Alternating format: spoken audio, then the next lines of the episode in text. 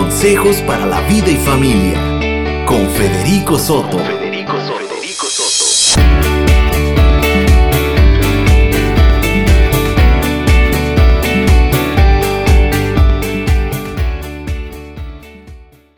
Les envío un saludo a todos aquellos que nos escuchan a través de la frecuencia de Vive Radio en el 104.5 de FM.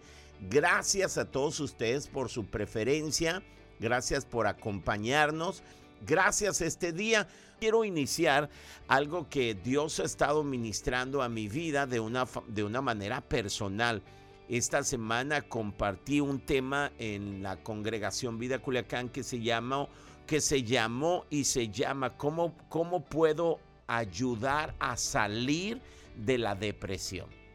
¿Cómo podemos nosotros ayudar a las personas a salir de la depresión, esta enfermedad del siglo XX y mucho más ahora en este año 2020 que ha sido complicado, sumamente diferente, atípico para todos nosotros y que hemos enfrentado todos nosotros, eh, yo creo, en un punto de nuestra vida, un síntoma de la enfermedad y luego caemos en un pánico y luego después, gracias a Dios, no fue.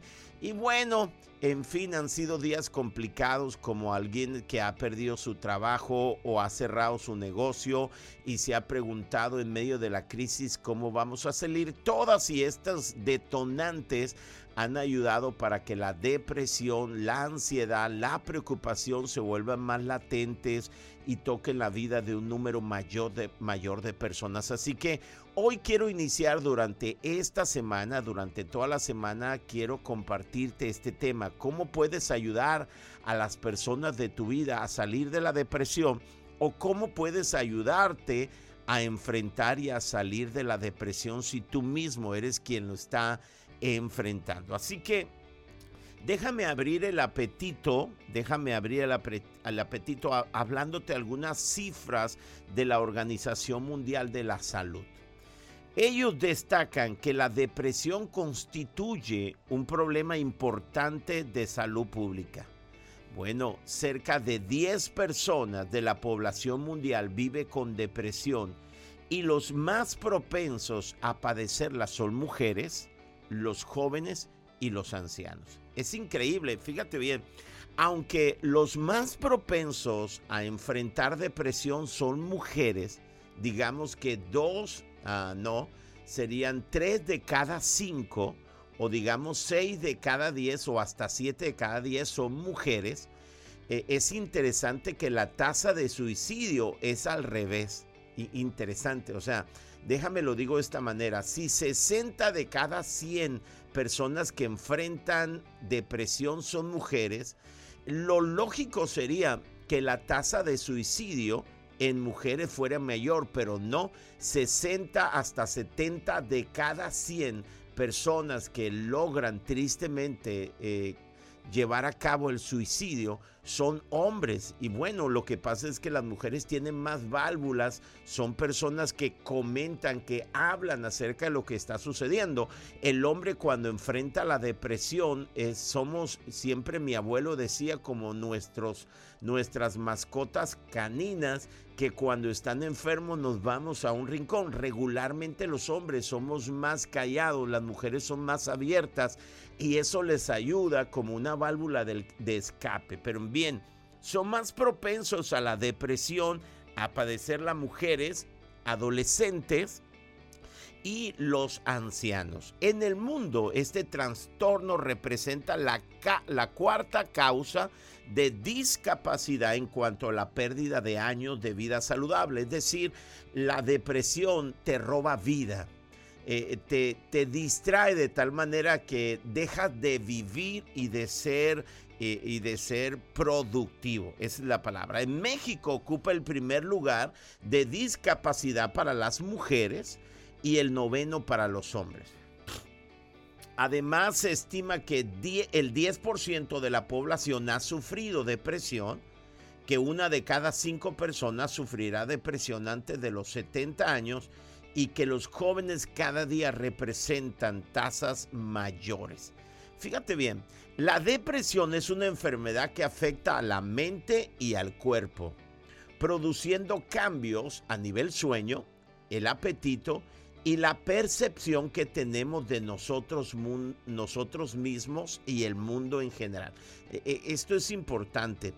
La, la, depresión produce cambios a nivel sueño, trastornos a nivel sueño, trastornos a nivel apetito, ya sea que comes más o comes menos, pero ya hay un trastorno no solamente en el sueño, sino en el apetito y también hay un trastorno en la percepción que tenemos de nosotros mismos y del mundo, de la vida en general. O sea, perdemos la capacidad de mirar la vida de forma objetiva, entusiasta, y nos vemos a nosotros y a la vida misma de una forma triste o caótica. La depresión no es una señal de debilidad ni tampoco es una elección personal. Por eso cuando estamos enfrentando la depresión, nosotros tratamos de reprimirla o de negarla. ¿Sabes por qué? Porque tenemos la idea de que la persona deprimida es una persona débil. Y eso nos cuesta demasiado y a veces duramos mucho tiempo para aceptarla y enfrentarla de manera saludable. Entonces, la depresión no es una señal de debilidad ni tampoco es una elección. No se elige estar deprimido. La depresión va más allá del sufrimiento normal. Si estás deprimido tendrás algunos signos y síntomas que pueden durar semanas, que pueden durar meses o si no se trata pueden durar años. Alguien puede durar un año o años de su vida deprimido si, si no se enfrenta con de, vía, de vía saludable y correcta.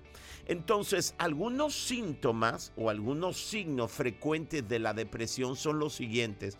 Así que abre tus ojos para que veas la vecina, no es una broma, la prima de la hermana, no. Abre tus ojos para que puedas ver algunos signos si están presentes en algún miembro de tu familia es importante estar revisando la vida de nuestros hijos, la vida de nuestro cónyuge, la vida de nuestros padres. Es importante que hoy en día intencionalmente estemos acercándonos y visualizando eh, de manera intencional la vida de nuestra familia y cuidándonos unos a otros. Entonces, algunos síntomas o algunos signos de la depresión que son más frecuentes son los siguientes. Número uno, tristeza ansiedad o sentimiento de vacío persistente. Entonces, cuando ya nada llena tu vida, cuando te, te, sientes vacío y constantemente tú estás hablando acerca de esto, de tristeza, ves todo gris, entonces ese es un signo, un síntoma o una señal de una posible depresión en tu vida. Dos, pérdida de interés en actividades que antes producían placer entonces, eso es fundamental. Si había cualquier actividad, y esto incluye la actividad sexual, cualquier actividad que antes producía placer, pero ahora has perdido el interés y la gente te dice, oye, ¿qué te pasa? Antes disfrutabas hacer esto y ahora perdiste el interés por eso que tú hacías, cualquier actividad, cualquier pasatiempo, eso es un signo de depresión. Tercero, fatiga o pérdida de energía. Si estás siempre cansado, o sea, cuando te invitan a hacer algo o cuando tienes que hacer algo, siempre estás agotado emocional y físicamente. Esa es la tercera característica o síntoma de la depresión. Cuarto, la pérdida de apetito es decir, la pérdida de peso o el aumento de apetito, es decir, el aumento de peso. Eso es lo que se le llama el trastorno de alimenticio, cuando dejas de comer para algunos y otros comen más. Yo he descubierto, por ejemplo, en mi vida que cuando tengo ansiedad en mi vida, cuando tengo algo que, me está produciendo estrés o que estoy enfrentando algo como eso, me doy cuenta que comienzo a comer de más. Yo soy de esos, ¿no? Que, que, comen, no soy de los que dejan de comer. Entonces, quisiéramos que aquellos que tenemos la tendencia a la mejor subir de peso, que se nos quitara el apetito, pero mi madre mi padre decían que nosotros ni enfermos se nos quita el apetito. Entonces estamos graves con calentura, pero que nos sirvan el desayuno. Entonces, bueno, pero hay trastorno alimenticio. Puede ser la pérdida de apetito, la pérdida de peso o el aumento del apetito y lógicamente de peso. Quinto, problemas para dormir insomnio, problemas para mantener el sueño dormir demasiado. O sea, si te levantas temprano y dices, ¿por qué no me puedo dormir si apenas son las 4 de la mañana? O si son las 12 de la noche y no puedes dormirte, si hay trastornos en tu, en tu eh, hábitat de dormir, eso puede ser una señal de que estás enfrentando depresión. Entonces, si tienes problemas para mantener o, duermes demasiado. Ese es otro, ¿no? Qué increíble. Entonces puede para algunos significar no poder conciliar el sueño, para otros puede significar dormir demasiado. Eh, sexto, si es que no me equivoco, la pérdida de la expresión emocional. Es decir, ahora eres flat antes tú había, emociones, wow, qué increíble, como también emociones este, de, rabia. Ahora eres flat, ahora eres gris, pues. O sea, ya nada te emociona, nada te hace molestar, todo, más ya. Eso es otro de los síntomas. Pierdes la expresión emocional. Tus emociones son planas. Séptimo, sentimiento de desesperanza, pesimismo, culpa o inutilidad. Es decir, yo no sirvo. O siempre estás manejando con pesimismo, desesperanza, siempre estás hablando cosas negativas, siempre tienes la habilidad para ver el punto negro y no ver toda la belleza del escenario. Eso es una señal, un síntoma de depresión. Vamos como el número 8, el retraimiento social. Es decir, comienzas a aislarte. Eso hace la depresión. La depresión quieres ah, este, alejarte de las personas. Entonces poco a poco te vas alejando de las personas. Poco a poco tú te sientes más solo. Y eso también es importante. Ah, número 9 problemas para concentrarte, para recordar o para tomar decisiones. Entonces tienes graves problemas a la hora de concentrarte. Tienes graves problemas a la hora de tomar decisiones. Irritabilidad. Número 9, ¿no? Eh, comienzas, eres muy explosivo, siempre estás enojado, enojado, enojado. Qué increíble, ¿no? Para algunos puede, puede significar flat, como para otros puede significar estar siempre irritado siempre irritado. Número 10, problemas físicos persistentes como dolor de cabezas, como problemas digestivos, como un dolor crónico que no responden al tratamiento. Es decir, hay un dolor crónico, problemas digestivos y entonces tomas medicamento y no pasa nada, se van prolongando, prolongando. Bueno, porque esos problemas físicos persistentes son parte de una depresión que no ha sido enfrentada con, con ah, ah, buena, buen tino. Y por último, pensamientos suicidas.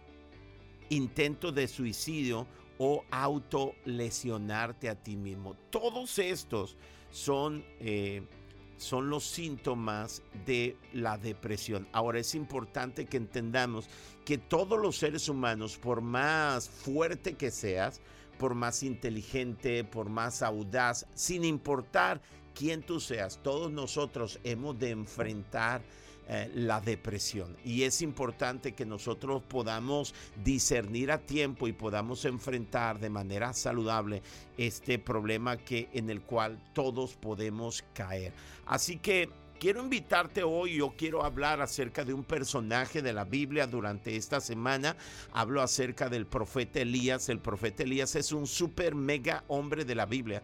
Estamos hablando que era un hombre recio, era un hombre fuerte, era un hombre Ah, bueno, eh, cuando tú lo mirabas era, era, un hombre grande, fuerte físicamente, a lo mejor de emociones muy fuertes, pero enfrentó un estado depresivo de tal manera que deseaba morir.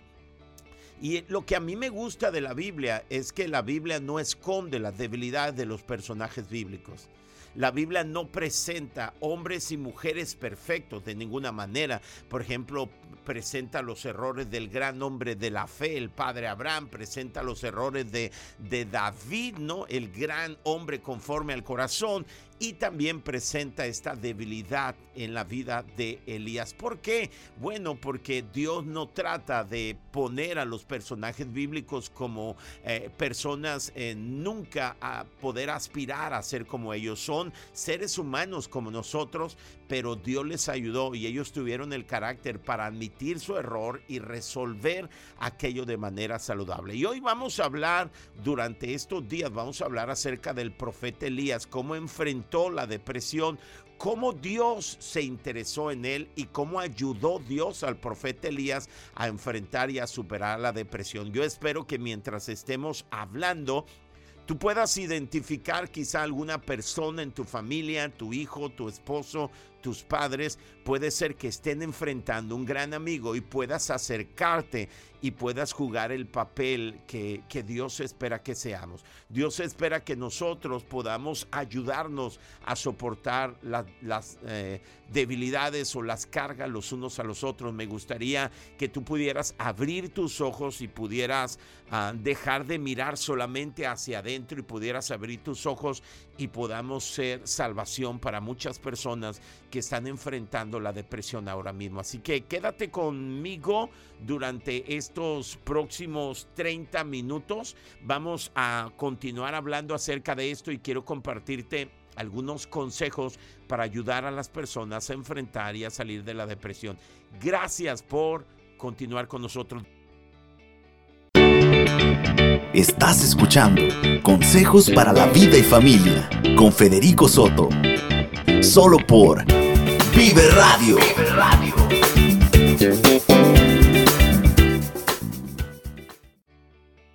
Entonces estamos hablando acerca de este problema de siempre, pero que hace, ha crecido en la actualidad, que es el problema de la depresión. Entonces, bueno, después de más o menos hablar acerca de los síntomas de una vida con depresión, vamos a hablar acerca de un ejemplo, de un ejemplo bíblico impresionante en la Biblia. Y, vamos a hablar acerca de Elías. Elías es uno de los profetas más importantes de la Biblia. Estamos hablando de los hombres más impresionantes que aparecen en la Biblia, los hombres más fuertes, más recios y aún él enfrentó un proceso depresivo impresionante. Entonces hoy me gustaría leerte el pasaje y que podamos entender qué fue lo que llevó a él a este proceso depresivo. ¿Qué fue lo que lo llevó? Fíjate lo que dice Primera de Reyes capítulo 19. Dice más o menos así. en el versículo número uno dice, cuando Acab llegó a su casa, le contó a su esposa Jezabel todo lo que Elías había hecho.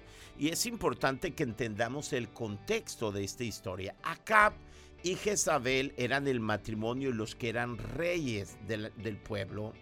Y entonces, algo muy importante que Acab fue uno de los reyes más malvados que, que ha habido. Eh, su esposa Jezabel instituyó la adoración a Baal y a hacer a unos ídolos y entonces él del mismo dinero del palacio, eh, ella sostenía la religión a dioses paganos, imagínense en el pueblo de Dios.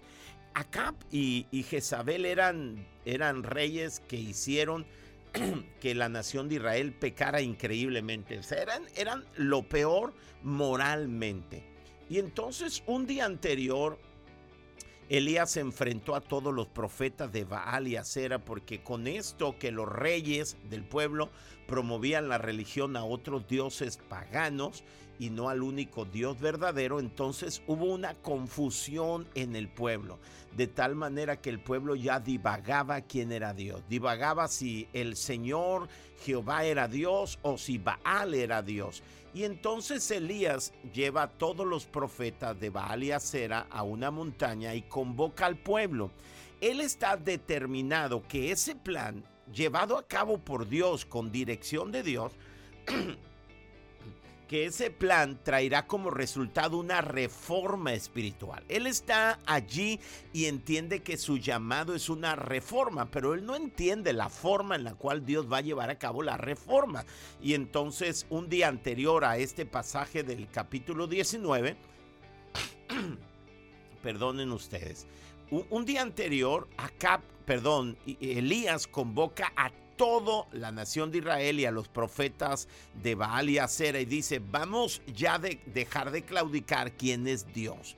Y entonces vamos a poner a prueba a las deidades, dice, vamos a poner dos holocaustos y el Dios que responda enviando fuego del cielo, ese es Dios y dejaremos de claudicar en dos pensamientos y entonces toman dos toros, dos animales y, Elías le entrega un animal a los profetas de Baal y Acera que eran cientos y les dice construyan ustedes un altar y yo voy a construir el altar al Dios único y entonces al Dios de la Biblia, al Dios que nosotros adoramos y entonces dice el Dios que responda por fuego, ese Dios delante de todo el pueblo. Entonces todas las gradas estaban llenas, puedes imaginarlo, estaba todo el pueblo, estaba Cap, no estaba Jezabel, su esposa, que era la promotora pues de, de esa religión pagana. Gracias.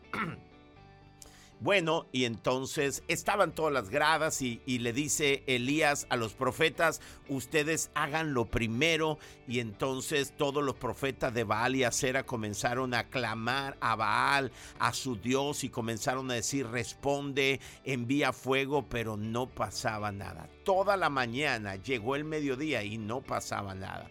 Y bueno, obviamente Elías sabía que no iba a responder por fuego porque porque solamente Dios iba a hacerlo. Y entonces, bueno, ellos comenzaron ya cuando cruzó el mediodía, comenzaron a, hacerse heridas, dando vueltas alrededor del altar de la ofrenda, los profetas de Baal y Acera, hacerse heridas y aclamar a Baal para que responda enviando fuego, pero nunca envió fuego del cielo. Ya eso de la tarde, Elías le dice, deme chance a mí. Y Elías hace una simple oración y dice, Señor, gracias.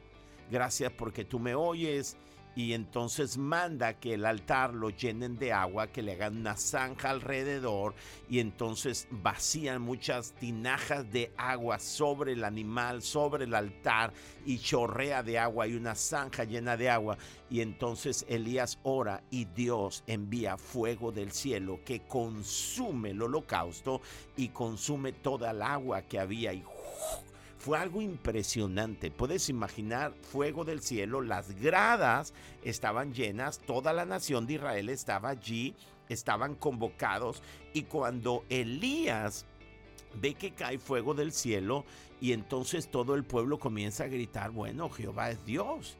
Baal no es Dios. Y entonces Elías dice, bueno, Acab se va a arrepentir. Yo creo que va a ir con Jezabel, su esposa, y le va a contar quién es el Dios verdadero, entonces ellos se van a arrepentir, van a destruir los altares, a esos dioses falsos, va a haber una reforma espiritual. O sea, Elías dijo, este arroz ya se coció, esto, este problema del pecado ya se resolvió. Elías estaba emocionado, tan emocionado y con un celo tanto de Dios como esos eh, profetas falsos y sus dioses habían llevado a la nación de Israel a una decadencia eh, eh, espiritual, moral y una decadencia económica en todo sentido, todos los estragos, porque no puede haber una nación moralmente y espiritualmente mal y que viva bien económicamente. Bueno, Elías lleno del celo, cuando cae fuego y todo el mundo comienza, se da cuenta que Baal no es Dios, él lleva a todos los profetas y los decapita y mueren todos los profetas. ¿Qué es lo que, qué es lo que, lo que Elías tenía en su, en su corazón? Bueno, al acabar, al, al enviar Dios fuego del cielo y al acabar con los profetas, vamos a acabar de tajo con esta religión que ha impedido que, el crecimiento de la nación de Israel y, y entonces vamos a acabar con el politeísmo y entonces el Dios del cielo será nuestro Dios, Él es el poderoso y toda la nación de Israel va a buscar a Dios, va a enseñarle a sus hijos desde el rey hasta el más pequeño quién es Dios y toda la nación vivirá en integridad. Él dijo, vamos a cortar de tajo todo esto. Él esperaba esa tarde, él terminó completamente agotado. Imagínate enfrentar a cientos de los profetas y luego enfrentar a una multitud y todo el desgaste físico, emocional, pero todas las ilusiones con la cual acá, perdón, con la cual Elías se acuesta esa noche diciendo, wow, fue increíble lo que hicimos, Dios, estamos pesados. ¿Puedes ver eso? O sea, imagino que cuando él se acostó dijo, Señor, te luciste hoy, estamos pesados, mira cómo enviaste cuando oré fuego y ahora todo el pueblo sabrá que tú eres Dios y ahora Cap y su esposa Jezabel, que es media malvada, van a conocer que tú eres y ahora todo va a cambiar. Él se acuesta muy emocionado diciendo, lo que pasó ayer va a cambiar todo. Pero fíjate lo que dice este pasaje. Cuando Acab llegó a su casa, le contó a Jezabel todo lo que Elías había hecho, incluso la manera en que había matado a todos los profetas de Baal. Entonces Jezabel le mandó este mensaje a Elías, que los dioses me hieran, incluso me maten, si mañana a esta hora yo no te he matado así como tú los mataste a ellos. Wow. O sea, le envía una amenaza o una sentencia de muerte. Una sentencia de muerte. Elías, cuando escuchó esta sentencia, recuérdate que Elías en ese momento eh, enfrentó una frustración increíble. Porque todo lo que él había soñado, lo que él esperaba, toda la transformación, nada lo único que había obtenido es una amenaza de muerte. Es esas veces que tú trabajas todo el día, esa frustración de cuando tú te esfuerzas todo el día y al final nada sucede. Antes las cosas se ponen peor y tú terminas en una posición eh, complicada. Y tú dices, pero todo el día trabajé pero me he esforzado. O cuando tú, eh, eh, eh, si eres una madre de familia, todo el día trabajaste limpiando la casa, preparando todo y luego sales y sales a un mando y cuando vuelves toda la familia se ha encargado de hacer un cochinero en casa. Y entonces tú dices, ¿qué pasa? Todo el día limpié y me esforcé, les he pedido. Y entonces dices, ¿te enojas demasiado? Y entonces todos dicen, no, pues tú eres aguafiesta. Entonces todos se unen contra ti. O sea, tú eres la mala de la película. Trabajaste toda la mañana, limpiaste esto, llegaron tu esposo, tus hijos. Es el clásico eso. ¿eh? No, no crean que es el clásico. Y entonces ellos hicieron un relajo. Tú llegas, dices, ¿cómo va a pasar si hemos eh, trabajado, etcétera? Y el último, tú eres la mala de la película y no, no te acuesta dice, ¿qué sentido tiene? Nadie me valora, nadie es, ah, y, empieza la depresión. Eso es más o menos lo de lo que enfrentó Elías. O sea, Elías dijo, ¿qué sentido tuvo todo lo que hice? Y luego lo peor de todo, ahora tengo una amenaza de la reina Jezabel, que es una manipuladora de primera, según la Biblia. Entonces hay una amenaza de muerte. Entonces Elías estaba agotado, estaba frustrado y entonces escucha la amenaza de muerte. Y dice el versículo 3, Elías tuvo miedo y huyó para salvar su vida. Se fue a Berseba, una ciudad de Judá, y dejó allí a su sirviente.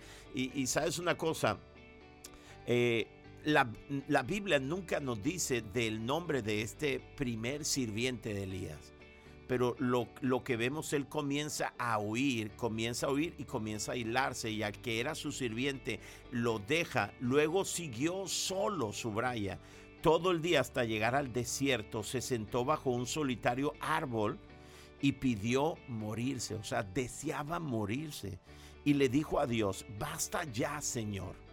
Quítame la vida porque no soy mejor que mis antepasados que murieron. O sea, ¿qué sentido tiene? Ni mis antepasados. Yo soy uno más. ¿Qué sentido tiene? Yo no hago trascendencia. Me esfuerzo tanto para hacer una diferencia y lo único que obtengo es esto. Le dice, ¿sabes qué? Quiero morirme. ¿Qué sentido tiene morir? Y aquí es donde nosotros vemos la razón por la cual Elías se deprimió. La, la frustración de que sus sueños, de que sus esfuerzos no valieron la pena según él. En ese punto él dice, solamente yo estoy que te busco a ti y nadie quiere buscarte. Y lo que parecía una reforma espiritual, lo único que significó es una amenaza de muerte. Y él salió corriendo. Y entonces le dice a Dios, ¿sabes qué Dios? Quítame la vida. No tiene sentido todo. Y entonces lo maravilloso de todo es que Dios no escuchó su oración no lo escuchó.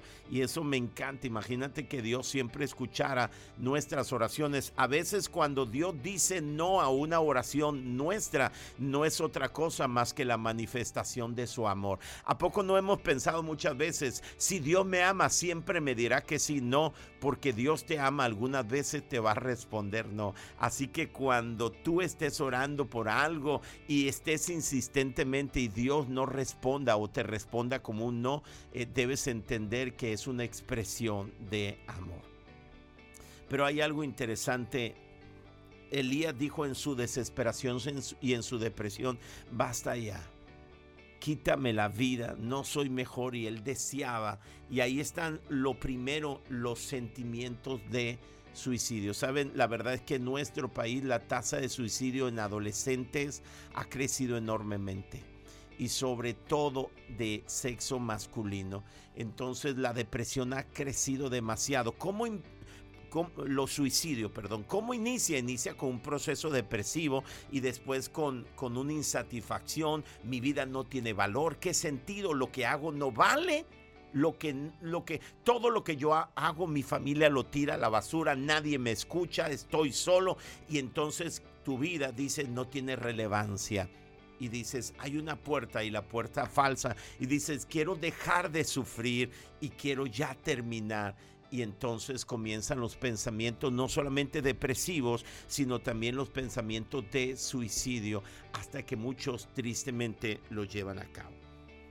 Entonces, ¿qué es lo que nos lleva a nosotros a la depresión? Aquí está, bueno, lo que nos lleva es a la frustración. Y yo no sé si tú te encuentres así. El día de mañana yo quiero compartirte cómo Dios ayudó a Elías y cómo Dios quiere ayudarte a ti y quiere ayudar a los tuyos. Así que quiero invitarte para que por favor mañana no te lo pierdas en punto de las 8 de la mañana. Pero antes, antes yo quiero solamente terminar haciendo una oración contigo. Me gustaría orar contigo y, y mira, posiblemente tú estás enfrentando una depresión. A lo mejor no es aguda, pero sí has estado experimentando la, la frustración, la insatisfacción y dices, mi vida no es relevante. ¿Sabes una cosa? Tu vida es muy importante. Es tan importante tu vida que Jesucristo murió en la cruz del Calvario. El valor de algo nosotros se lo atribuimos a través de lo que estamos dispuestos a pagar por él. Eso es lo que determina el valor de una persona o el valor de una cosa. ¿Cuánto estamos dispuestos a pagar por él? Y sabes una cosa, la Biblia dice que Dios te formó en el vientre de tu madre.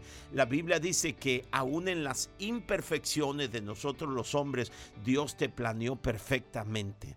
La Biblia dice que Él te creó, le perteneces, pero también cuando nos perdimos por el pecado, Dios envió a su, Hijo Jesucristo a morir por nosotros como una evidencia del amor y el valor que tenemos delante de los ojos de Dios. Y quiero decirte, escúchame, Elías dijo, eh, eh, lo que yo hago no tiene sentido, pero él no entendía que Dios estaba obrando, aunque él no lo veía. Y muchas veces nosotros no somos capaces de ver el impacto de nuestras vidas. Muchas veces la depresión o la decepción nos impide ver el impacto que nuestras vidas o lo que Dios está haciendo de manera a lo mejor silenciosa o no visible para nosotros de lo que Dios está haciendo para nuestras vidas o con nuestras vidas. Así que quiero decirte algo muy importante, sin importar lo que tú estés enfrentando o cuál es el valor o el significado que creas que tiene tu vida, quiero decirte que eres tan importante que Dios envió a su Hijo y Él murió para mostrarte lo valioso que eres. Y Dios te creó, escúchame, con ese deseo de relevancia. Dios te creó con ese deseo de hacer una diferencia y Dios te va a usar para hacer una diferencia. Dios te creó con un propósito y mientras estés vivo, escúchame, ese propósito todavía está allí latente. Entonces quiero invitarte para que tú pienses en esto. Eres sumamente valioso, sin importar los reveses que has enfrentado. Y el día de mañana yo quiero compartirte, iniciar algunos consejos que te van a ayudar para enfrentar y resolver toda depresión. Es importante que entiendas que la depresión no es señal de debilidad que la depresión solamente es una señal de que somos seres humanos y de que tenemos bajones en nuestras vidas y que Dios está con nosotros para ayudarnos. Dios no le quitó la vida a Elías, Dios restauró la vida de Elías y lo mejor de la vida de Elías estaba por venir. Yo creo que lo mejor de nuestras vidas está por venir. No importa si tú enfrentaste a lo mejor la pérdida de un familiar, si estás enfrentando la enfermedad, el abandono, a lo mejor alguien te traicionó. Sin importar lo que esté pasando a tu alrededor, Dios está contigo. Dios quiere levantarte y Dios quiere usarte poderosamente. Así que me gustaría orar este día por ti si tú estás enfrentando alguna decepción, si tú estás enfrentando a, alguna tristeza, yo quiero orar por ti. ¿Está bien? Así que prepárate para que oremos. Señor, muchas gracias este día porque podemos acercarnos a ti. Nos acercamos posicionados como hijos tuyos mucho más que criaturas, somos tus hijos. Somos tan valiosos para ti que tú nos creaste en el vientre de mamá. Tú no delegaste la formación nuestra en el vientre de mamá. La Biblia dice que tus manos nos formaron, que tú estuviste presente Nadie siquiera se dio cuenta el día que nosotros fuimos concebidos, pero tú estabas ahí. Todo estaba escrito, todo era tu plan. Nos hiciste maravillosamente complejos, nos hiciste perfectos. Tú nos creaste y, y somos tan valiosos para ti que diste tu vida en la cruz del Calvario. Señor, hoy que estamos hablando acerca de la depresión, Hoy que estamos hablando específicamente de aquello que puede causar depresión como, como, como la, el hecho de fracasar en algún proyecto en nuestras vidas, la decepción o la traición, la desilusión, Ahora que estamos hablando de las causas que pueden provocar una depresión, Señor, ayúdanos a entender que por encima de nuestros errores, nuestros errores no son los que determinan el valor de nuestras vidas. Ayúdanos a entender que tú diste tu vida y tú le asignaste un valor increíble a nuestras vidas. Señor, en el nombre de Jesús. Hoy te presento a cada persona que hoy está escuchando nuestro programa o que está mirando, Señor, a través del Facebook en vivo. Te presento a cada una de las personas. Y si hay alguien que después de escuchar este tema dice, creo que estoy sin darme cuenta en un proceso depresivo y debo abrir mis ojos a esta realidad, yo te pido, Señor, que tú le bendigas que tú le ayudes a entender este día que la depresión no es señal de debilidad o de que algo está mal en nuestra vida, simplemente es la posibilidad de que podemos crecer, es la oportunidad de que podemos ser mejores. En el nombre de Jesús te pido que reveles su amor.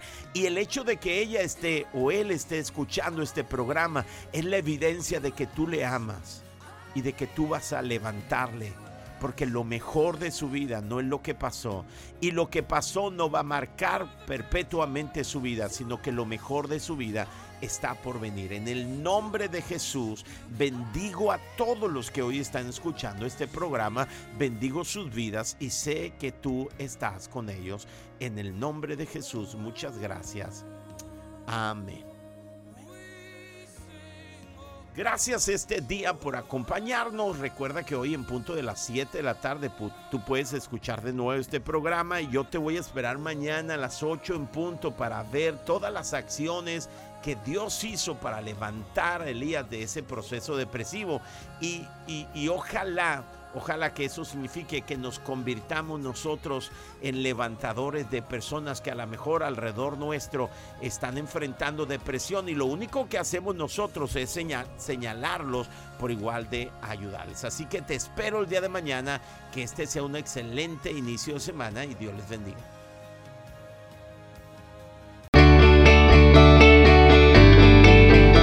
Esto fue Consejos para la Vida y Familia. Escúchanos de lunes a viernes de 7 a 8 de la mañana. Vive Radio